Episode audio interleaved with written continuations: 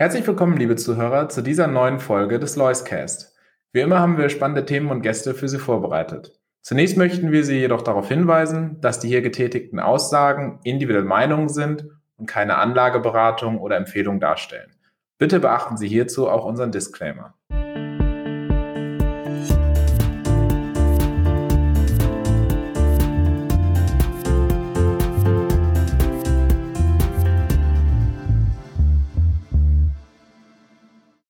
Hallo Markus, ich begrüße dich zu unserem Loiscast im September. Hallo Gerrit.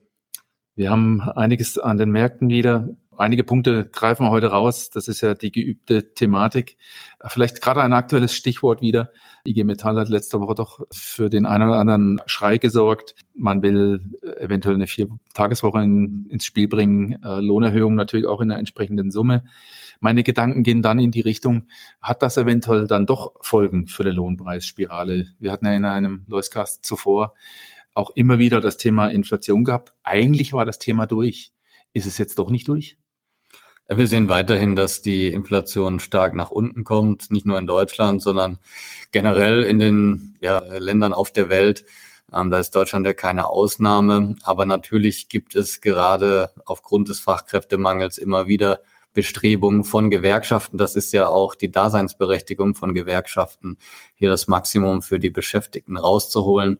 Meine These, und die wird unterstützt einfach durch Konjunkturdaten und die Gespräche mit den Unternehmen, die ja auf der anderen Seite des Tisches sitzen, ist weiterhin, dass es 2024 nicht zu sehr hohen Lohnabschlüssen kommen wird, äh, in wahrscheinlich keiner Branche, weil erstens die Inflation nach unten kommt und auch nach unten kam in den letzten Monaten und äh, zweitens natürlich eben die Konjunktur nicht gut läuft und das spielt den Gewerkschaften nicht gerade in die Karten. Vier-Tage-Woche, das klingt natürlich erstmal gut. Es gibt ja dann auch die Umfragen unter den Arbeitnehmern, die das befürworten würden. Ja, wer würde das nicht befürworten als Arbeitnehmer? Äh, nur vier Tage statt fünf Tage arbeiten und das gleiche Geld bekommen, das hört sich, wie gesagt, ziemlich gut an. Aber das ist gerade in der Situation, wo wir uns befinden, gleichzeitig, also extrem schwierig. Gleichzeitig äh, wird man ja tagtäglich mit Berichten konfrontiert. Deutschland nicht mehr die Lokomotive Europa, sondern die, ja, genau. das Problem Europas, lame duck und so weiter und so fort, kranke Mann Europas und dass man im gleichen Atemzug, wo man sich über die Wettbewerbsfähigkeit Deutschlands Gedanken macht, dann mit der Vier-Tage-Woche ins Spiel kommt, ist natürlich ja extrem skurril. Ja, es hat ja die Politik auch erreicht. Mit dem Deutschlandpakt von Olaf Scholz äh, wurden jetzt auch Themen äh, beschlossen, beabsichtigt. Die Thematik hat immer, was für ein Vertrauen hat die Wirtschaft jetzt in diese Punkte. Ne? Man möchte ja damit eben wettbewerbsfähiger werden, zur alten Stärke zurückführen etc. Ist das in Anführungsstrichen relativ frisch, aber hattest du jetzt gerade in den aktuellen Gesprächen schon Aussagen dazu? Vertraut die Wirtschaft auf politische Bestrebungen, wirklich da wieder eine gute Grundlage zu schaffen, einfach für die Wirtschaft? In den aktuellen Gesprächen spielt das kaum eine Rolle, weil es einfach nicht der große Wurf ist. Ja, also es ist eine relativ kleine Zahl, die da genannt wird über viele Jahre und verteilt über die gesamte Wirtschaft. Da bleibt beim einzelnen Unternehmen natürlich nicht viel übrig. Es ist auch eher, ich sag mal, ja, Streumunition. Äh, man hat äh, relativ wenig gezielt, was man eben angeht. Aus meiner Sicht ist die Diskussion um den Industriestrompreis wesentlich wichtiger, weil das eben eine der größten Baustellen ist, die man angehen muss, dass wir hier eben nicht wettbewerbsfähig sind im Verhältnis zu anderen Ländern. Es geht gar nicht um, um kleinere Themen. Die Steuern waren schon immer hoch, die Unternehmenssteuern in Deutschland. Es gab in den letzten Jahren auch den Fachkräftemangel. Es gab schon immer zu viel Bürokratie. Also da sind aus meiner Sicht äh, nicht die neuen Baustellen zumindest, sondern die neue Baustelle ist tatsächlich ähm, der zu hohe Strompreis, der ungefähr doppelt so hoch ist wie in den vergangenen Jahren. Mhm. Und da muss man eben dran arbeiten, weil es ist ja überhaupt kein Land in Sicht, dass dieser Strompreis von alleine wieder nach unten kommt dadurch, dass man eben auch aus anderen Energieträgern rausgegangen ist, wie, wie der Atomkraft, wo eben unsere Nachbarländer dementsprechend drauf setzen. Das heißt, ähm, das macht den Unternehmen Sorge, aber auch nicht allen, sondern vor allem den energieintensiven Unternehmen und deshalb muss eigentlich auch nur denen geholfen werden. Bei den anderen Unternehmen machen die Stromkosten jetzt nicht wirklich viel aus und das würde auch nicht viel bringen, dann viel Geld zu, zu investieren, um dann in der Breite den Strompreis zu senken, weil das die Unternehmen dann im, im Schnitt nicht im Land hält, sondern es geht wirklich um die energieintensiven Unternehmen. Da muss man schauen, dass diese energieintensive Produktion überhaupt eine Zukunft hat in Deutschland, wenn man das möchte als Politik. Gleichzeitig sagt man ja aber auch, wir müssen schauen, dass wir uns nicht zu abhängig von, vom Ausland machen und von ausländischen Produzenten. Denn man kommt natürlich dann eben sehr, sehr schnell in unangenehme Abhängigkeiten, wenn man bestimmte Branchen ganz außerhalb des Landes dann ansiedelt. Aber ist diese Thematik mit gestiegenen Energiepreisen, du hattest ja schon äh, gesagt, es ist abhängig, welche Branche wie abhängig ist, uns dann auch im Prinzip logischerweise auf die einzelnen Unternehmen wirkt. Aber ähm, ist das der Grund auch so ein Stück weit für diese versetzte Konjunktur innerhalb der Branchen? Also man nicht sagt, okay, in Deutschland haben wir gerade eben diesen Punkt im Konjunkturzyklus erreicht, sondern eigentlich stellt man ja fest, dass es so ein, ein versetzter Ablauf ist, äh, eben von Branche zu Branche unterschiedlich. Siehst du darin das Thema, den, also den Auslöser, dass es einfach zu hohe Energiepreise sind, die eine Branche stark getroffen wird und die andere nicht so stark? Oder sind es noch andere Punkte? Es sind viele andere Punkte, aber vielleicht so der Grundthese erstmal, dass Deutschland jetzt besonders stark betroffen ist, auch vom Energiepreisthema und vom Produktionsthema. Da stimme ich zu. Man muss aber immer natürlich im Kopf haben, dass ähm, Deutschland oder die deutsche Industrie sehr stark eben auf die Produktion fokussiert ist. Aus meiner Sicht wird in den aktuellen Diskussionen sehr viel Zyklisches mit strukturellem vermischt. Das mhm. heißt, wenn man sagt, in Deutschland geht alles den Bach runter, überspitzt gesagt, das ist ja so grob der Tenor, der täglich zu lesen ist, dann abstrahiert das aus meiner Sicht nicht genug von der aktuellen wirtschaftlichen Lage der Weltkonjunktur. Wenn wir einfach den Fakt haben, dass momentan dass wir uns in einer Rezession befinden, plus dieser Lagerabbaueffekt, der so noch nie da gewesen war, ähm, der ist wirklich massiv. Wenn wir das beides zusammennehmen, dann haben wir eben die logische Konsequenz, dass momentan viel weniger produziert wird als üblich. Das heißt, die Ökonomien, die sich extrem stark darauf fokussieren, Güter Mann oder Güter quasi physisch herzustellen, dann, ja. die sind am meisten getroffen. Und wer sind das auf der Welt? Das sind Deutschland und China. Und das sind genau diese zwei Staaten, die momentan negativ überraschen. Mhm. Wenn wir uns sag ich mal, zwölf Monate nach vorne bewegen, kann das Bild ganz, ganz anders aussehen. Aber momentan ist es natürlich relativ einfach zu sagen, die Lage dort ist schlecht in diesen beiden Ländern. Und wo sind denn die Gründe dafür? Und die Gründe werden nicht nur eben in der globalen Konjunktur und in diesem Lagerabbaueffekt gesucht, sondern vor allem strukturelle Themen werden dann angeführt, weil das natürlich relativ einfach ist zu argumentieren. Ja. Die Frage ist aber, wenn wir in einem Szenario unterwegs sind, das sich konjunkturell wieder aufhält, ausfällt und die Produktion wieder anspringt, wie wird es dann in diesen zwei Ökonomien aussehen? Da bin ich gespannt, weil dann wird das Bild eben sehr viel klarer sein und wie es so oft ist dann in solchen Phasen, wo strukturelles und zyklisches vermischt wird, ja, werden die kritischen Stimmen dann viel, viel leiser werden. Und ich denke, ich bin auch sehr optimistisch, dass wir in zwölf Monaten dann ganz anderes Bild sehen werden, was jetzt die Wahrnehmung bezüglich der deutschen Industrie angeht. Das Zweite ist aber, was du ja auch zu Recht gesagt hast, dieses unterschiedliche Bewegen in den Zyklen je nach Branche. Das ist ja das, was wir auch schon in den letzten Podcasts immer mal wieder angesprochen haben, dass das ähm, Überraschende oder Spezielle an dieser Rezession ist, dass die unterschiedlichen Branchen unterschiedlich stark betroffen sind, beziehungsweise zu unterschiedlichen Zeitpunkten während wir Kannst direkt mal ein Beispiel machen? Ja, während wir direkt nach dem Krieg äh, schon eine extreme Zurückhaltung hatten bei den Konsumenten oder alles, was auf den Konsum ausgerichtet ist, weil die Inflation ja extrem stark gestiegen ist und der Konsument von der Kriegsangst dann auch geprägt war. Was passiert morgen? Wie geht's weiter? Landen wir alle in einem riesen Atomkrieg? Äh, hat sich der Konsument eigentlich schon seit Anfang 2022 stark zurückgehalten. Die produzierende Industrie, Chemieunternehmen, Autobauer, äh, Maschinenbauer und so weiter war davon total unbeeindruckt. Man hat sich gewundert, wie stark die immer noch ähm, abgeliefert hatten. Und äh, ja, wie so oft, wenn sich Dinge annualisieren, wenn sie eine Zeit lang schwach sind, dann hört das natürlich irgendwann auf. Irgendwann erholen sich die Umsätze auch wieder. Und das passiert natürlich bei den Unternehmen als erstes, die als erstes auch gelitten haben, also die schon diese Schwächephase hinter sich hatten. Und wir haben jetzt die interessante Konstellation, dass die Unternehmen aus dem Konsumbereich, die stark gelitten hatten, wie zum Beispiel äh, aus der Möbelindustrie oder auch ähm, Consumer Electronics, das heißt Laptops, Spiele, Konsolen, Fernseher und so weiter, da wo die Konsumenten als erstes gespart hatten, dass sie eine Stabilisierung in den Umsätzen sehen, beziehungsweise schon wieder leichte Aufwärtstrends, weil sie natürlich sich auch gegen eine einfache Vergleichsbasis aus dem Vorjahr mittlerweile vergleichen. Und ja, das führt dazu, dass deren Aktienkurse jetzt wieder anspringen. Und das sehen wir auch im Premium Deutschland. Die Top drei Gewinner im August waren alle aus diesem Bereich, Cherry, Westwing und HelloFresh, weil es sich eben abzeichnet, dass es bei diesen Unternehmen jetzt wieder besser läuft.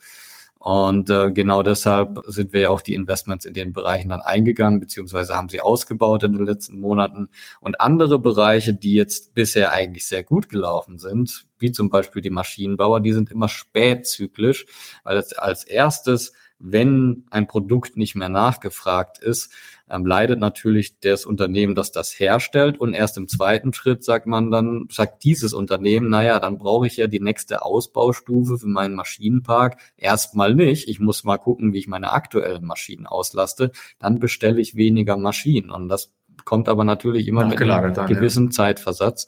Und deshalb kommt jetzt der Maschinenbau eben in diesen Downturn rein und der wird dann wieder mehrere Quartale dauern. Die Aktienkurse sind jetzt schon ein Stück weit runtergekommen und das ist eben genau dieser interessante zeitliche Versatz. Also äh, unterschiedlich von Branche zu Branche. Das genau. Ist, wie du es ja. gerade ausgeführt hast. Okay. So ein Blick auch über den Teich, also im Sinne von dem kleinen Teich nach äh, Großbritannien. Ich hatte letzte Woche eine ganz interessante Auswertung gesehen, dass äh, Großbritannien an sich den höchsten Gesamtertrag aller Regionen immer noch aufweist, und zwar höchste Dividendenrenditen und jetzt auch aktuell eben die höchsten Rückkaufrenditen. Könntest du dich dazu noch mal ein bisschen äußern? Ja, das ist äh, auch wieder das, was ich ja oft betone, dass die britischen Aktien extremst günstig sind. Ich glaube, ähm, wir da irgendwie einen anderen Blick haben, ne? wahrscheinlich ja. durch unsere Medien.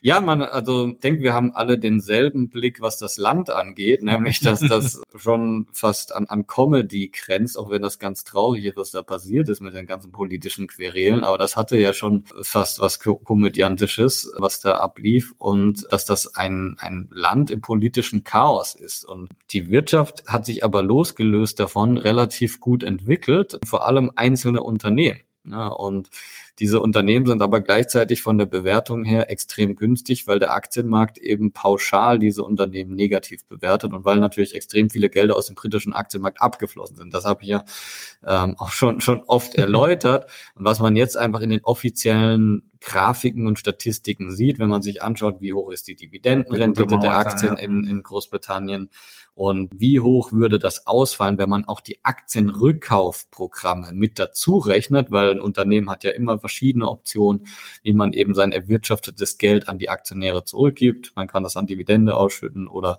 man kauft die eigenen Aktien zurück. Wenn man beides kombiniert und zusammenrechnet und das mit anderen Regionen vergleicht, sieht man, dass diese Shareholder Returns, das, was zurückgegeben wird äh, an die Aktionäre, mit Abstand äh, am, am höchsten ist.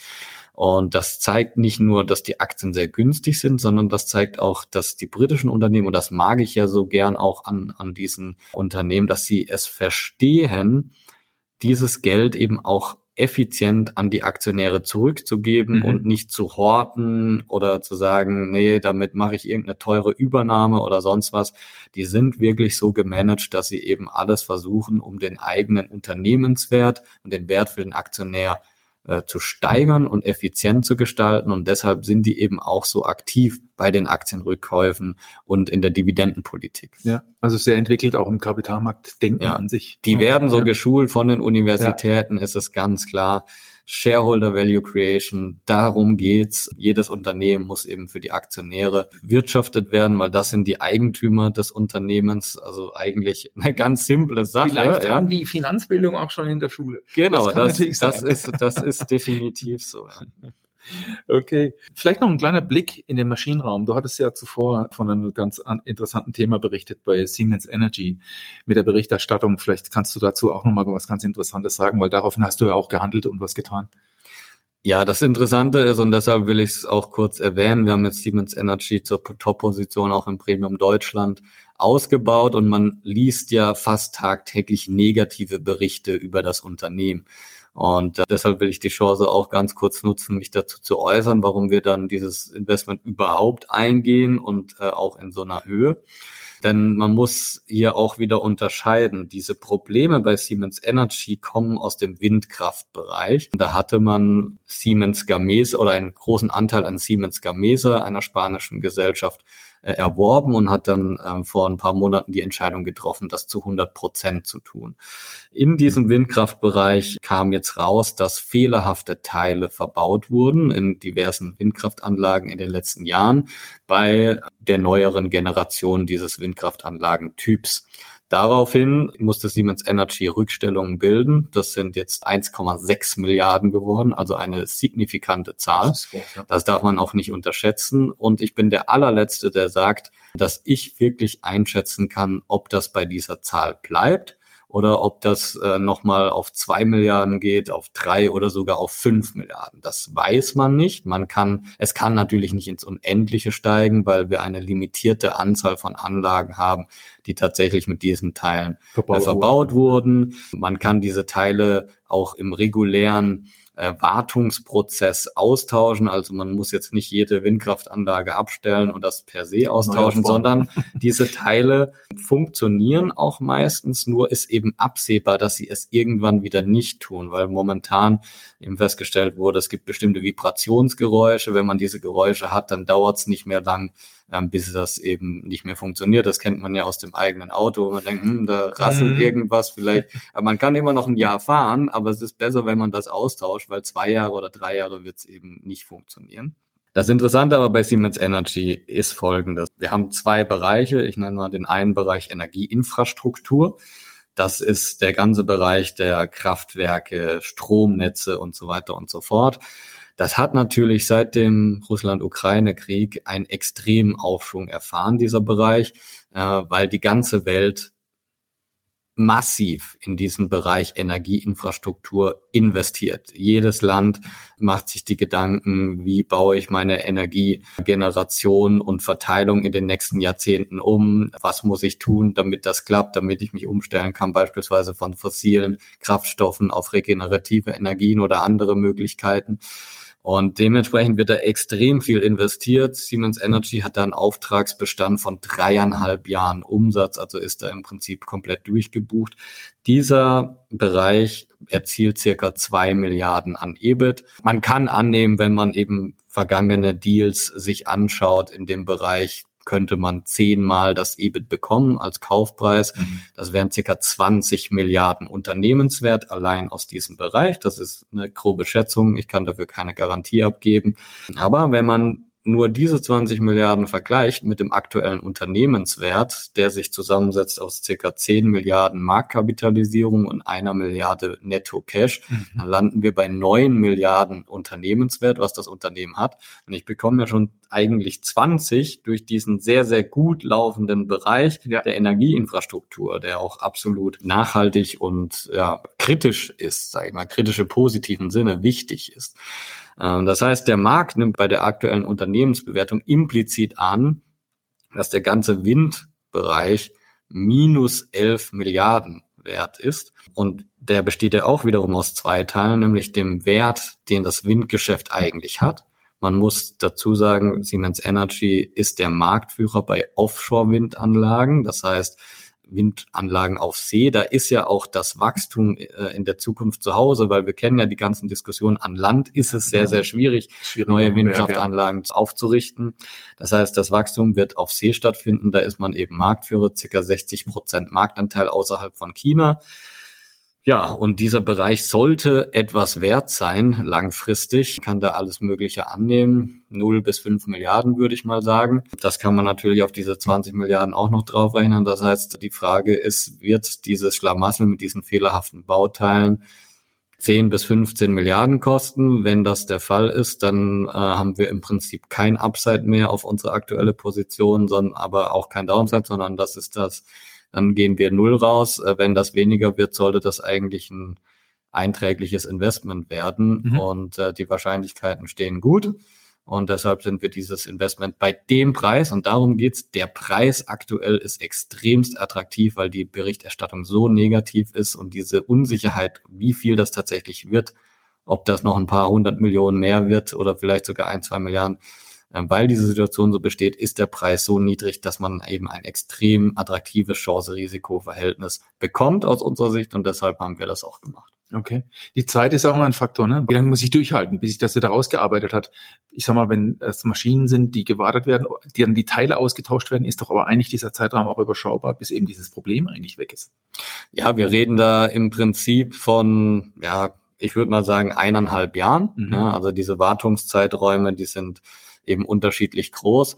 Das Problem in der Kommunikation von Siemens Energy ist, dass man auf einer unvollständigen Datenbasis jetzt Schlüsse ziehen muss, äh, wie viel das eigentlich kostet. Mhm. Ja. Man hat im Prinzip die Indikation von also man muss sich vorstellen, da sind ja mehrere hundert Windkraftanlagen, die installiert wurden. Und man hat ähm, auf Basis von vielleicht 20 bis 30 äh, dieser Windkraftanlagen festgestellt, oh, die Teile, die mhm. da drin sind, die machen komische Geräusche und verhalten sich auch komisch andere Windkraftanlagen, wo dasselbe Teil drin ist, da besteht das Problem aber nicht. Hm. Ja, jetzt kann man natürlich alle möglichen Annahmen treffen. Kommt das dort auch oder warum kommt das da nicht? Vielleicht sind die Windgeschwindigkeiten andere oder ähm, die klimatischen Bedingungen sind andere oder wie auch immer. Es gibt alle möglichen Gründe, warum das auch jetzt sein könnte, dass das kommt oder nicht. Also es ist ein komplexes Modell, was man berechnen muss, wo man natürlich als Management aber keine absolute Sicherheit hat, dass konkret dann diese Zahl auch in der Realität Bestand haben wird. Das kann auch im Prinzip weniger werden. Das ist jetzt eine Wahrscheinlichkeitsannahme, die von externen Parteien im Prinzip auch überprüft wurde, diese ganze Modellierung und wie man das macht. Ähm, aber deshalb ist das Management auch so ein bisschen unkonkret, beziehungsweise kann nur sagen, wir, das ist unsere beste Schätzung, diese 1,6 Milliarden nach bestem Wissen und Gewissen. Aber hundertprozentig wissen tun wir das natürlich erst, wenn dieser ganze Schlamassel rum ist, weil im Moment ist das ein Modell, das sich ergibt aus wenigen Datenpunkten, wo wir bestimmte Annahmen treffen und diese Annahmen werden mit der Zeit immer konkreter werden. Und man hatte eigentlich schon gedacht, eben Anfang des Jahres, dass man äh, keine Probleme mehr haben wird mit den Siemens Gamesa. Und ähm, dann kam das eben im, ja, wann war das? Mitte des Jahres, ähm, diese Überraschung, dass nochmal diese 1,6 Milliarden Rückstellung gebildet werden ja, mussten. Ja. Und im Laufe des Jahres wird man extrem viel näher dran sein an der, am tatsächlichen Betrag. Man hat dann auch Ende November macht man noch einen Investorentag und ich denke, zu dem Zeitpunkt dürfte dieses weißt Modell, was Siemens Energy da aufgesetzt hat, wesentlich stichhaltiger sein, als es aktuell noch ist. Ja. Und wie gesagt, selbst wenn das am Ende ein paar hundert Millionen mehr kostet, was kein kleiner Betrag ist, ähm, aber im Verhältnis zu der Lücke, die sich da aufgetan hat, diese mindestens elf Milliarden aus meiner Sicht, ja. ähm, ist es natürlich keine große Summe. Ja, ein interessanter Case. Ich finde es ganz interessant, mit welchen Themen du dich als Fondsmanager beschäftigst. Vielfältig, ne? weil das war jetzt die Windsparte. Du hast ja viele andere Themen auch mit dem Blick. Von daher fand ich diesen Blick in den Maschinenraum oder finde den Blick an, an sich immer, den du hast und aufzeigst im Maschinenraum, äh, sehr interessant. Von daher vielen Dank für deine Ausführungen. Sehr spannend, gutes Update gewesen und ich freue mich auf unser nächstes Gespräch. Ich mich auch gehört.